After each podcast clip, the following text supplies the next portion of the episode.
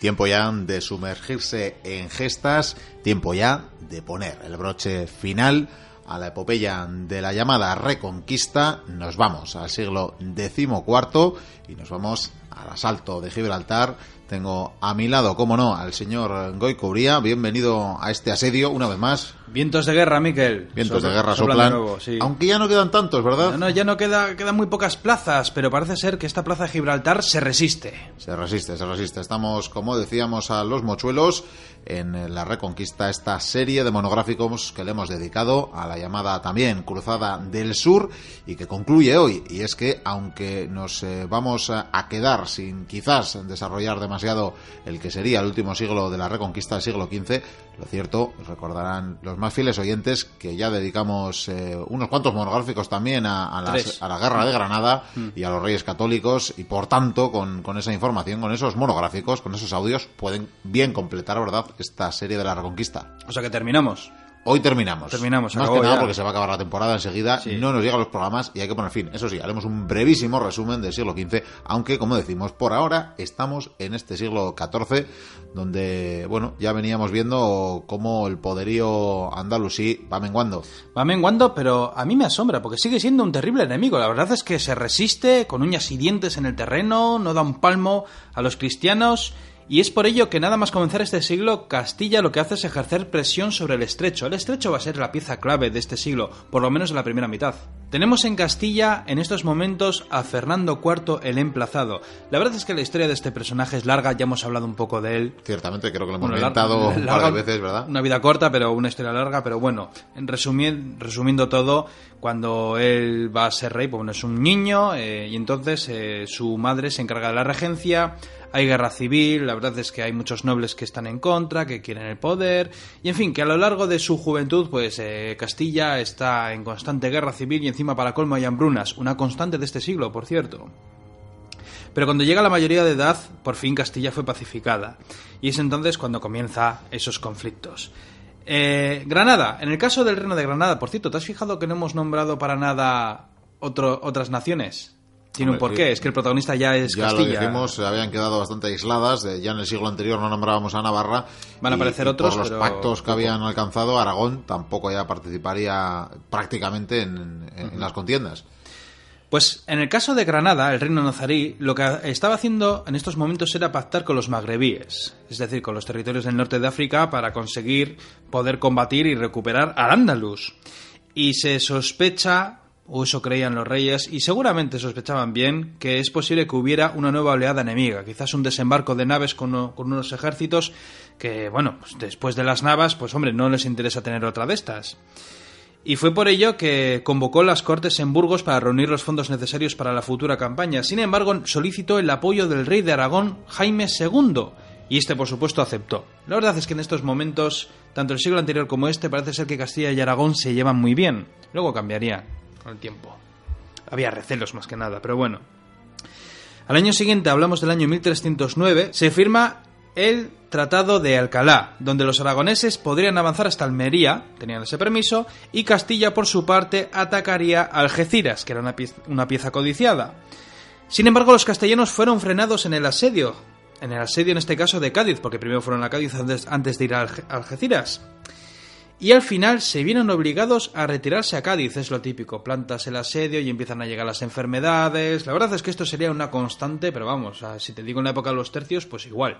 Montabas un asedio y se te morían varios centenares de, peste o de lo que fuera según pasa el tiempo. Esta plaza en la que estamos, Gibraltar, habida cuenta que cambió de manos varias veces en este siglo y durante el siguiente, ya, ya da fe de que sería una constante, ¿no? Esta clase de asedios y de batallas. Sí. Parece ser que eh, Guzmán, el bueno, llegó a salvar la jornada, porque lo que hizo Guzmán fue atacar Gibraltar, mientras estos estaban con Cádiz y con, otro, con otras posiciones, y consiguió tomarla, al parecer arengando a la tropa, de tal arte que al final Granada lo que hizo fue pedir la paz, viendo que estaba acosado, que parecía que la cosa no iba bien, a cambio de esta paz y de unos tributos se convirtió en vasalla de Castilla. Sin embargo, aquí hay una historia, porque el reino nazarí había salvado Algeciras al entregársela a los benimerines.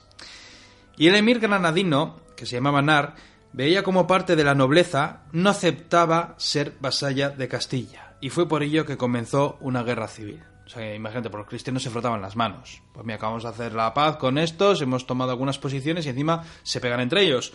Fantástico para nosotros. Pero claro, como empezó una guerra civil, Nars lo que hizo fue pedir ayuda a Fernando. ¿Por qué? Porque era su, era su vasallo. Y Fernando no tuvo otra que apoyar a su vasallo, efectivamente. Y fue por ello que fue con su ejército, y de hecho, cuando el ejército castellano estaba pasando por Jaén rumbo a Granada, el rey se murió.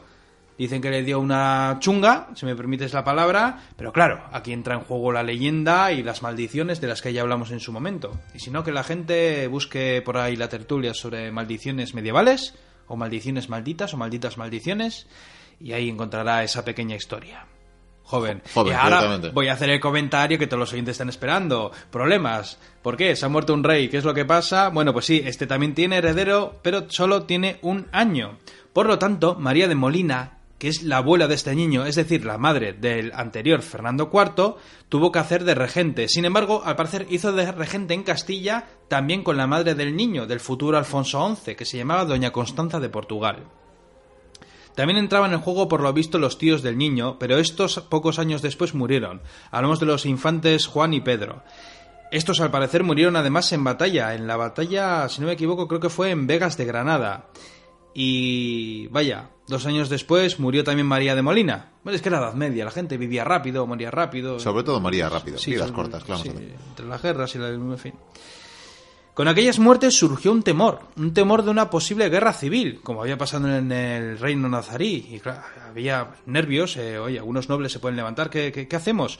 Pues en 1325 coronaron a Alfonso XI como rey, por cierto, se llamará el justiciero con 14 años. Generalmente se, se, coronaban con 15, que era cuando supuestamente alcanzaban la mayoría de edad. Parecer, dijeron, bueno, vamos a, a ponerle con 14 añitos y así solucionamos las penas y los asuntos. Por cierto, Alfonso XI, un buen rey, desde luego un guerrero, ¿eh? Lo del justiciero no sé muy bien de qué viene. Bueno, haría justicia. El batallador ya estaba cogido. Eso es. Algún apelativo bonito había que ponerle. Eso es. Bueno, en estos años Siguieron algunas racias y pequeñas conquistas, pero bueno, es que esto no es algo raro que diga, porque vamos, en todas estas historias que hemos hablado de la reconquista, no quita para que tú estés en tu pueblo y te reúnas un noble con unos cuantos campesinos y vayas a jorobar al pueblo musulmán de al lado o viceversa. Por lo tanto, las cosas siguen igual. Sin embargo, como veían que los nazaríes estaban un poco cabreados con esas racias que hacían los cristianos y decidieron aprovechar para atacar y tomar Gibraltar por sorpresa en el año 1333. Comenzaron los conflictos, pequeñas batallas, refriegas y al final se firmó una paz, una paz que duraría cuatro años. ¿Por qué duró cuatro años? Porque en el año 38 los benimerines llegaron con una flota de 60 galeras y casi 200 navíos de todo tipo. Cuando digo navíos me puedo referir que hasta una chalupa con dos remos. O sea que tampoco vamos a pensar en galeones ni mucho menos porque no existía. Lo que sí te voy a decir es que los cristianos me imagino que en general todos serían de, Castilla, contaban con 33 galeras. La flota del sur, me imagino, y poco más que llamarían. Eso no significa que no tuvieran más naves, pero claro, me imagino que todas estarían en el norte de la península ibérica. Y en Algeciras aguardaba, encima para colmo, un ejército musulmán que crecería en número. ¿Por qué? Pues porque mientras Granada lanzaban constantes aceifas contra los cristianos, resulta que los cristianos perdieron una batalla naval. Alfonso XI entonces entró en Castilla con un gran ejército y se establecieron en Sevilla. Hubo ataques, racias, emboscadas y tal, pero claro, gracias a esa derrota, resulta que por el estrecho avanzó un ejército bastante numeroso, hablamos de varios miles, de tropas de Marruecos que reforzarían las plazas aliadas del reino, del reino nazarí. Fue por ello que en esa batalla, por cierto, una batalla terrible, hablamos del año 1340, al parecer los castellanos perdieron toda la flota un auténtico desastre. Y claro, como vieron que habían llegado esos refuerzos enemigos que nombré hace un momento, Alfonso lo, eh, lo, que hizo fue pactar, necesitaba apoyo, sí que hizo pedir ayuda a los reinos amigos. Navarra le pillaba un tanto lejos y Navarra ya no estaba para la reconquista porque ya miraba, de mirar miraba Francia más que otra cosa. Sí, que le pillaba muy lejos, sí. sí. Pero claro, está por un lado Aragón y por otro lado Portugal y efectivamente tanto el rey Pedro IV de Aragón como Alfonso VI de Portugal le dan su apoyo, como con algunas tropas y sobre todo con naves. Al parecer, en octubre los dos ejércitos se movilizaron y el 28 de ese mismo mes se vieron cerca de Tarifa en lo que se llamaría la Batalla del Salado.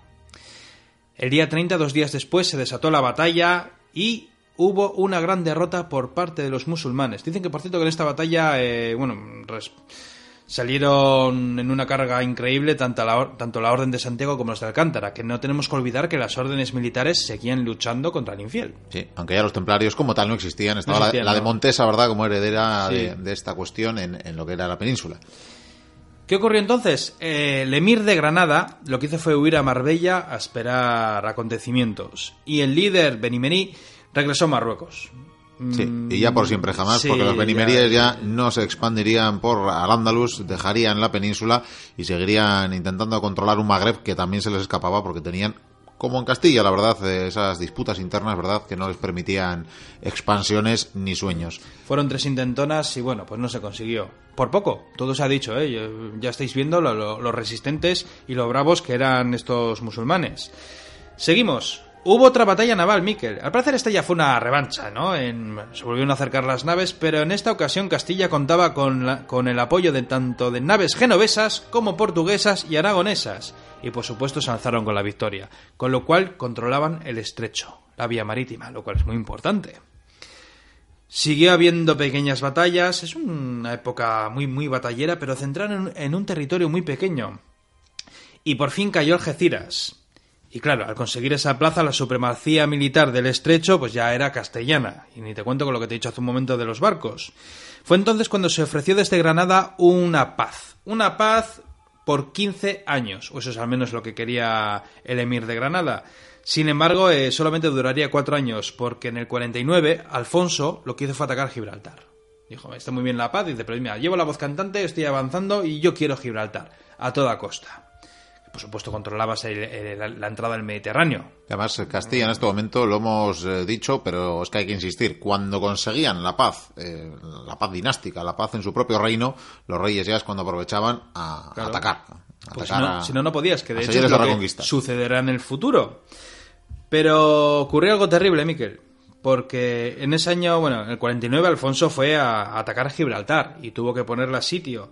Pues resulta que allí cogió la peste y el rey murió el 27 de mayo de 1350. Porque no tenemos que olvidar que unos pocos años antes, cierta nave llegó, bueno, una nave genovesa que estaba en el, en la- en el territorio de Crimea, llegó con cierta plaga, cierta enfermedad que empezó a asolar. Bueno, la verdad es que siempre se dice la peste negra asoló Europa, joder, Europa y Asia y Oriente, es lo que no se formas, me cuenta, suena ¿verdad? esa fecha, no será en la que estamos ahora mismo, ¿verdad? En este, en este asedio. Luego quizás podamos hablar un poco más. Igual indagamos en el asunto. Bien, igual bien, bien, haremos. El caso es que murió el rey. Murió el rey. ¿Al Sí. rey muerto? Pues eh, ba- batalla, batalla interna. Batalla interna. Bueno, al día siguiente se corona Pedro I, que solo tenía 15 años, por lo menos cumple la edad.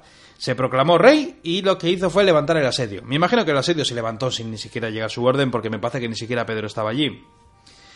Y a raíz de aquí llegó una serie de historias apasionantes. De hecho, ya hubo un eco del pasado, porque este Pedro I se convertiría en Pedro el Cruel. Hay otros que le pusieron un mote bastante más, más benigno. No ya ves, el- venimos del justiciero, vamos al Sí, cruel. sí, Se sí. ve que los historiadores no acogen a todos por igual.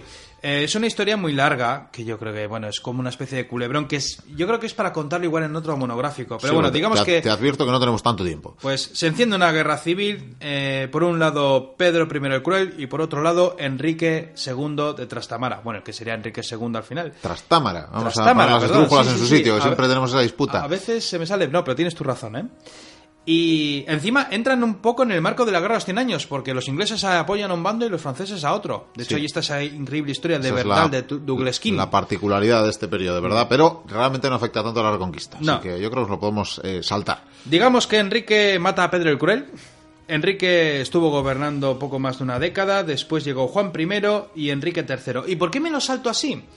Porque en estos años en Castilla hay peste, hay hambrunas, hay crisis económica, hay malestar, hay crisis políticas, hay nobles que se ponen muy chulos, eh, hay todo tipo de traiciones, envidias, engaños, en fin, pleitos, en fin, es una época muy oscura, eh, muy, muy complicada y con derrotas, porque en como hemos dicho, en los pocos periodos en los que parecía que la cosa iba bien, es cuando se hace la guerra con el exterior. Y en este caso, por ejemplo, en el, cuando estaba Juan I en el poder de Castilla, fue atacar a los portugueses, porque estos, pues bueno, se habían independizado. Es lo que tiene, que se independizar.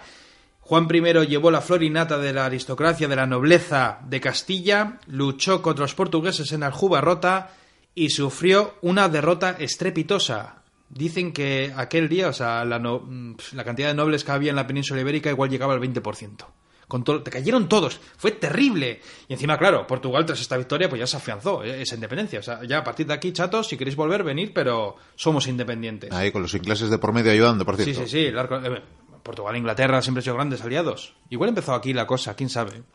Probablemente, desde luego tenían que frenar a Castilla, que ya se, olía lo que venía. Y terminaríamos este siglo con Enrique III. Ya veis que ha sido una historia muy centrada en ese sur de Andalucía Luego, en un periodo, ya os digo que esta segunda mitad de este siglo XIV es muy triste, es muy mala. La verdad es que, pues eso, entre la peste, las cosechas, las crisis monetarias y las crisis políticas, pues echa cuentas, amigo. Y a partir de aquí, pues ya entraríamos en el siglo XV, del que ya hablamos en su momento con los reyes católicos. Aunque si quieres apuntar algo. Sí, no sé, podemos eh, decir que mientras tanto los nazaríes eh, estaban libres ya de esa influencia benemerí, que se sucedieron también sus reyes, sus reinados, que bueno, algunos siguieron eh, embelleciendo también esa Granada, que la propia peste tampoco hizo tanto daño en Al-Ándalus como lo hizo en Castilla. Pero es que en Al-Ándalus porque tenían mejor sistema sanitario, tenían mejores médicos y tenían mejor, eh, eso es, tenían eh, mejor sanidad pública y bueno, pues acondicionamiento de las ciudades y demás. Y mejores médicos, te lo aseguro. Sí, sí, sí, una medicina muy superior. Y bueno, que decir que en el resto del siglo, pues incluso llegaron a tomar alguna plaza, volvieron a recuperar Algeciras, volvieron a tomar Jaén, Úbeda, o sea que realmente todavía se movían. Sí, pero es que era lo de siempre, me lo quitas y te lo quito el año siguiente, igual dentro de dos o tres, pero tú tranquilo, que volveremos. Pues sí, si no hay mucho más que comentar, porque como decimos, realmente no sería hasta ya el siglo XV cuando se moverían definitivamente, finalmente las fronteras y quizás si podamos repasar algunos de estos sucesos, sobre todo la primera parte del siglo XV. Es curioso, en todo caso, que pase tanto tiempo, ¿verdad?, sin que se reactive el conflicto, sin que se reactive esta, esta campaña, ¿no?, esta epopeya.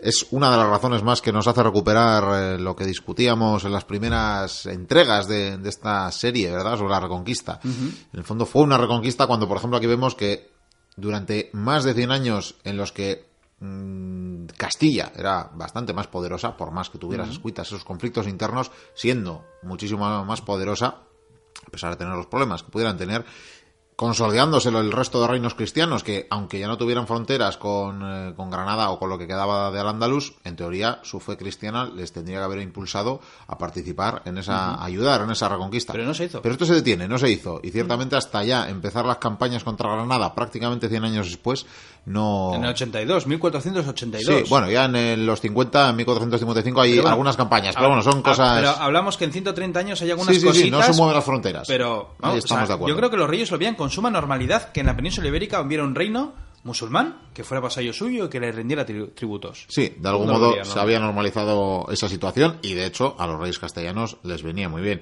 Tenemos también la curiosidad que Juan II, que será rey desde 1406, ya en el siglo XV, pues fue rey de Castilla durante prácticamente 50 años mm. y eso también le da cierta estabilidad. Él mismo yo creo que se había convertido, pues bueno, en, eh, en, la comodidad esa de, tener un reino vasallo al que le llegaba, bueno, hasta que Portugal empieza a controlar, creo que era Sudán, ¿no? La fuente del oro de, de, los eh, andalusíes y cuando ya lo empiezan a perder, eh, también, pues Pero bueno. es que eso es otra historia larga. Es otra historia muy larga. No es reconquista ya. No nos vamos a meter ahí, ciertamente. Hay sucesos intermedios, como que también Castilla está controlando, empezando a conquistar Canarias. Mm. Tenemos, pues bueno, diferentes, diferentes batallitas que no llegan a ninguna parte. Tenemos como también hay problemas sucesorios en la Casa de Aragón y que esto empezará a emparentar a partir de 1410, eh, cuando muere Martín eh, sin herederos, eh, Martín I pues empiezan a vincularse ya las casas reales de Castilla y Aragón y se empieza a, imaginar ese, bueno, algunos dicen que ya ese sueño de, unificar ambos reinos. Recuerda lo que dijimos, tanto Isabel como Fernando eran primos, eran trastámara, los eran primos para los que se había pedido bula papa, ciertamente.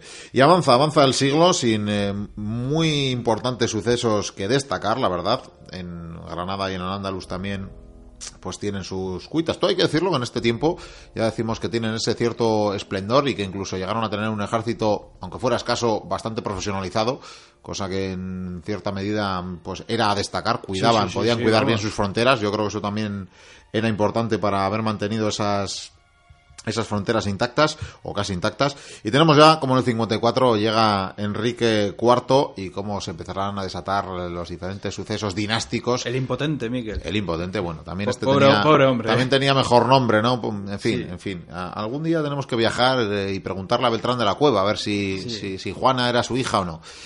Y bueno, ciertamente tendríamos como, pues, eh, pasar- pasando un par de décadas, eh, su hermana, su hermana Isabel, a la postre Isabel el de Castilla, Hermanastra, de hecho. hermanastra, de hecho, terminaría reinando, pues, por mor de los eh, sucesos, porque moriría su, su hermano. ¿Y por qué le quitó el trono a su Porque le, hija? porque le Claro. quitó el trono a la hija de Enrique, ciertamente, cómo se formularía ese matrimonio con su primo, como bien has apuntado, Fernando II de Aragón, alias y futuro el católico, y cómo finalmente convertirían una de sus máximas empresas, la más importante en ese momento, a partir de 1482, como empezaría esa guerra de Granada, de la que, como decimos, dimos muy buena cuenta en varios monográficos y que por tanto invitamos a los mochuelos Sí, bueno, se podría hacer algo más extenso, pero algún día. Algún día, Es algún día. Será algún por día, programas. para cuando nos llegue la jubilación quizás Sí, tengamos, claro.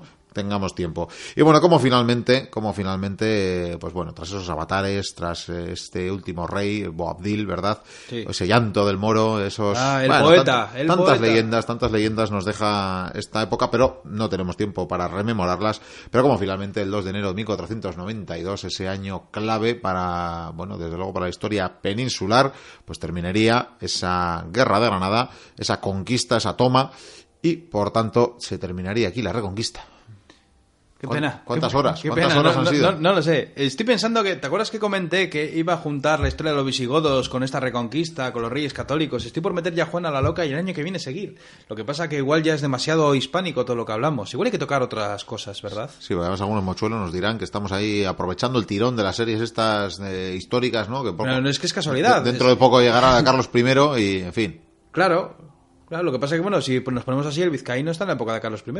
eh, pues también, también, nada. que ahora mismo eh, está en 1525. o sea Algún que- día haremos un especial recopilatorio de 25 horas para que los mochuelos eh, puedan hacer sus viajes casi casi espaciales. Sí, nos queda la romanización de Hispania, que Sí. nos- tenemos ahí pendiente. Pues nos- Pero bueno, queda Uf, poco tiempo, queda que poco contar, tiempo sí. y tenemos que volver. Tenemos que volver, si Sí. te parece, al año 1350. Sí. A ese asedio a Gibraltar, a, bueno, Terrible. a uno de tantos asedios que se dieron.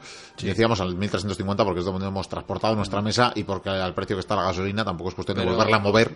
Tenemos un buen rey. Este Alfonso XI es, es potente, ¿eh? O ¿Tú crees que sí, no? Yo creo, que- yo creo que sí. sí. Bueno, vamos a hacer una cosa, ya que estamos aquí cuidando un poquito la tienda. Le ha llegado este paquete. Sí. Así que Bueno, vas, a, bueno, vas a ir a dárselo. es enorme. Es bastante grande, sí, la verdad. Sí. Pone, pone que viene de, de Génova. Bueno, va. Sí. Vale. De no de la calle Génova, nadie piensa mal, de los No. genoveses, vaya. Ah, de los genoveses. Sí, ¿Y sí, tengo sí, que llevar sí. yo? Sí, lo tienes que llevar tú, por Ah. supuesto. Sí. Tiene unos dibujos un poco raros, yo no sé Sí, si los entiendes, sí. no sé si son jeroglíficos, tú que sabes eh, sánscrito. No lo sé, es muy moderno esto, ¿eh? Y esto de este siglo no es, ¿eh? Pero No, no. yo- bueno, yo, yo lo llevo... O sea, pero esas calaveras no será nada malo, ¿no? ¿Eh? Pues será, será un presente. Pues nada, pasa, pasa a la tienda, Yo- yo- pasa a la llevo, tienda del rey. llevo. Ahí va Vikendi, ahí va Vikendi, muy bien. Veo cómo se está introduciendo, bueno, se ha quedado como en la entrada, todavía le puedo ver un poquito. Eh, parece que le apuntan a que, a que abra la caja, a ver qué, qué puede haber dentro. Los guardias del rey. Ahí va, ahí va, está abriendo la caja. Uy, uy, uy, uy, uy, han salido unos monos rabiosos, babuinos. Uy, uy, uy, están saltando, están desgarrando la cara, diría que saltando, pero no, no, están eh, desgarrando directamente, mordiendo, arañando al rey, a sus guardias. Bueno, bueno, esto parece que está peligroso. Yo me voy a ausentar un poquito. Eh, Vikendi, trae la caja, trae la caja. A ver, a ver, es que ese cartel, igual teníamos que haberlo leído bien. A ver, Vikendi, ¿qué tal estás? ¿A ti te ha, te ha mordido el ojo? Me ha mordido. el babuino? son, son babuinos, simios. eh, no Espera, sé. vamos, vamos a leer el cartel. había un cartelito, aquí una nota. Eh, se la sí. tenemos que haber leído. Mira que te digo yo que no se pueden entregar cosas a los reyes sin leer. Te lo dije ya con los godos. está en inglés y yo de Inglaterra no sé Pues nada. a ver, voy a traducir un poquito. Eh, sí, pone mm, babuinos salvajes infectados de peste bubónica. Uy, Acabásemos. acabáramos, sí. Acab- Claro, así se murió el rey. Así se murió y así se expandió la peste. Sí, pero es que a mí me han mordido, Miquel. Eh, bueno, pero tú te cubre el seguro de la biblioteca, tú tranquilo. Pues ¿sabes lo que te digo? Que te voy a morder.